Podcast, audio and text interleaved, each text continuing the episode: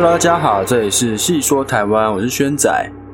好，我们上一集是讲了关于成对神明的故事，那我们今天呢要讲的故事是台湾地底人的故事。那之前有两集是专门讲矮人族的故事，那我们今天呢就来讲地底人。那台湾的地底人的故事呢，也都是跟原住民有关，是从原住民那边流传下来的。那跟矮人族一样。有圣杯祭，有矮灵祭，跟地底人有关的话是卡纳卡纳富族的米贡祭。好，那我们先来讲讲各个原住民之间发生过与地底人有关的故事。首先是布农族，布农族的地底人叫做伊库伦，原本呢与布农族交好，但是因为后来各种原因而决裂。那伊库伦呢是住在地底的洞穴中，他们皮肤白皙。外表大致上跟人差不多，但是呢，长有一条尾巴，而且没有肛门，所以无法排泄。但是呢，他们只需要吸取食物的蒸汽就可以过活，而且呢，有很好的农耕技术。那另外呢，伊库伦不喜欢被人家看到尾巴，所以每次约布农族的人来家里的时候，都是坐在木臼上面，然后把尾巴藏在里面。那据说呢，伊库伦跟布农族原本关系很好，常常会邀请布农族来家里做客，并会把他们吸过蒸汽的食物送给布农族人带回去。但他们的关系呢，因为之后发生诸多的事件而产生裂痕。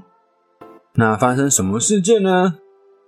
首先呢，就是布农族当时还不会农耕，所以他们反复向伊库伦人索取种子。没有结果之后呢，他们就把种子塞在女性的阴道里面，偷走种子。那玉库伦的人不好意思检查，也不能追回。第二件事呢，就是有一次布农族人拜访过于莽撞，让一名伊库伦的人慌张的坐下，而弄断了尾巴。第三件事情就是布农族人有一次强行喂食伊库伦的小孩吃肉。导致那名小孩因为无法排泄而死亡。那最后一件事呢，就是有一个布农族人，他向这个伊库伦的人一直索取食物，但是是非常粗鲁的索取，然后呢又嘲笑伊库伦的尾巴。那以上这些事件呢，这些原因让伊库伦的人逐渐的不爽，最后呢将居住的洞口堵住，和布农族人断绝往来。好，这是布农族的故事。再来，我们讲讲周族的地底人的故事。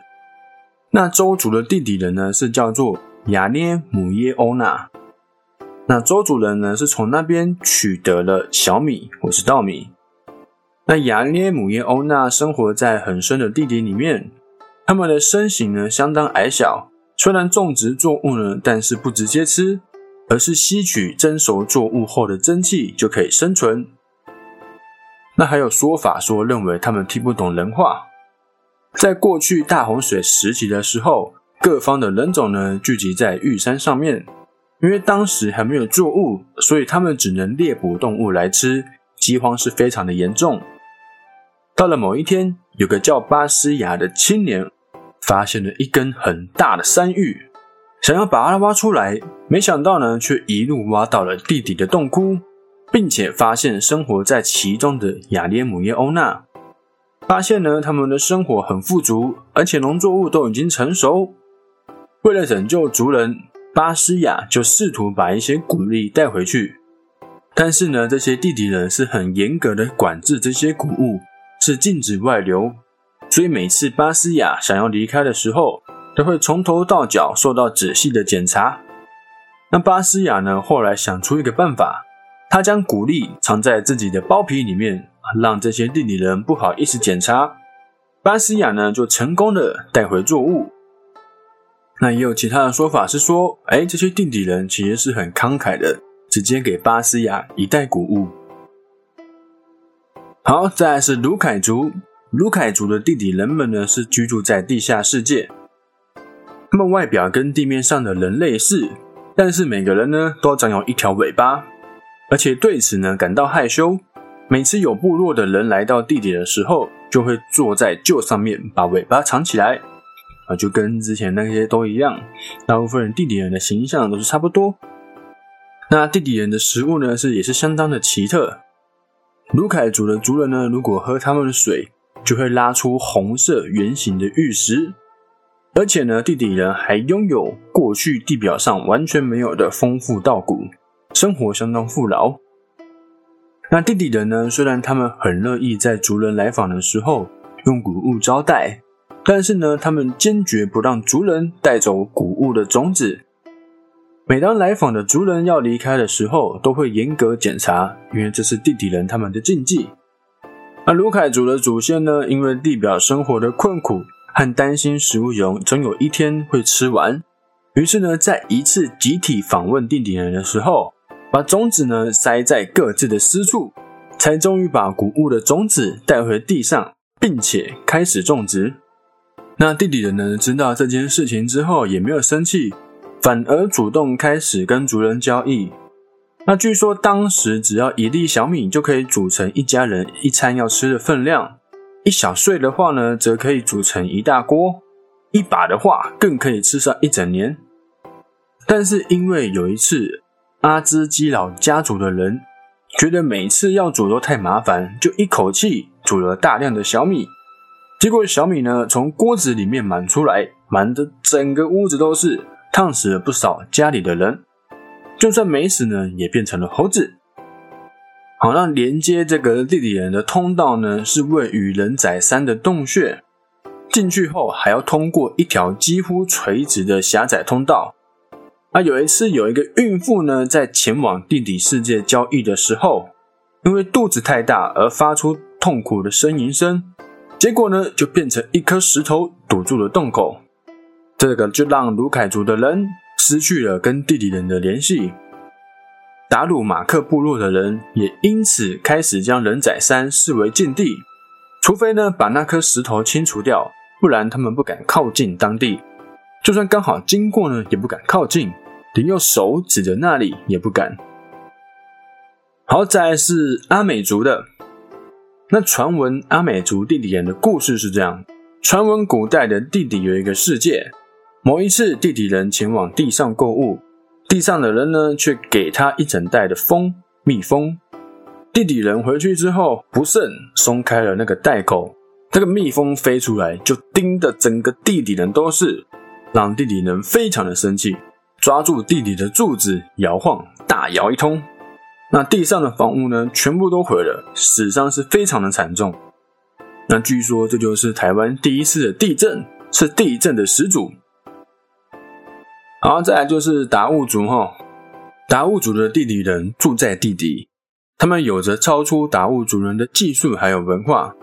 那达悟族现今的文化呢，有一部分是从地底人那边学来的，像是他们的农耕技术、传统服饰、礼服、钉字带、银手镯，或者是拼板舟。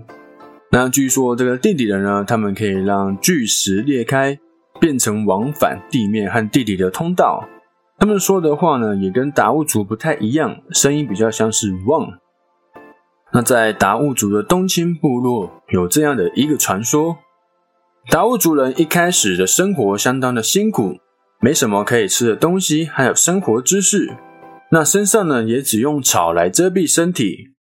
直到某一天呢，有一对兄弟上山捡木材的时候，遇到一个地底人。那虽然这两个兄弟呢，对他们非常好奇。但是呢，地底人要求这两个兄弟回去先把身体洗干净，三天之后再来跟自己见面。那三天之后呢，地底人就带来了兄弟没有见过的小米，还有其他的食物。他们在试吃之后呢，觉得非常的喜欢，希望地底人可以给自己种子。那地底人也答应了，并且表示要带他们其中一个人前往地底学习他们的文化。那弟弟呢，就立刻站出来表示说：“哎，我要去地底学习，弟弟要去地底学习。”那这个弟弟人呢，就带着弟弟哥哥弟弟的那个弟弟前往地底。那个弟弟人呢，就带着弟弟前往地底。那弟弟繁茂的样子呢，跟地表完全不一样。那个弟弟人呢，先让弟弟换上他们的衣服之后。就开始把地底世界所有的东西一一的交给了弟弟。这内容呢有水曲、房屋、织布、平板舟，还有下水典礼、各式的手工艺、陶艺、烧制背灰、招鱼祭、钓鱼、飞鱼、鬼头刀、种小米、举办收获季，还有各个生命礼俗的仪式、械斗、社会规范、饲养家畜、决定领袖、价值观等等。那这个弟弟呢，在地底花了十年。学完了地底人的生活，在他打算启程回去的时候，这个地底人呢就送他一套衣服，还有芋头、小米、猪肉，还有一束育苗。那回到部落之后呢，以为弟弟已经死了的家人都非常的惊讶，也非常的开心。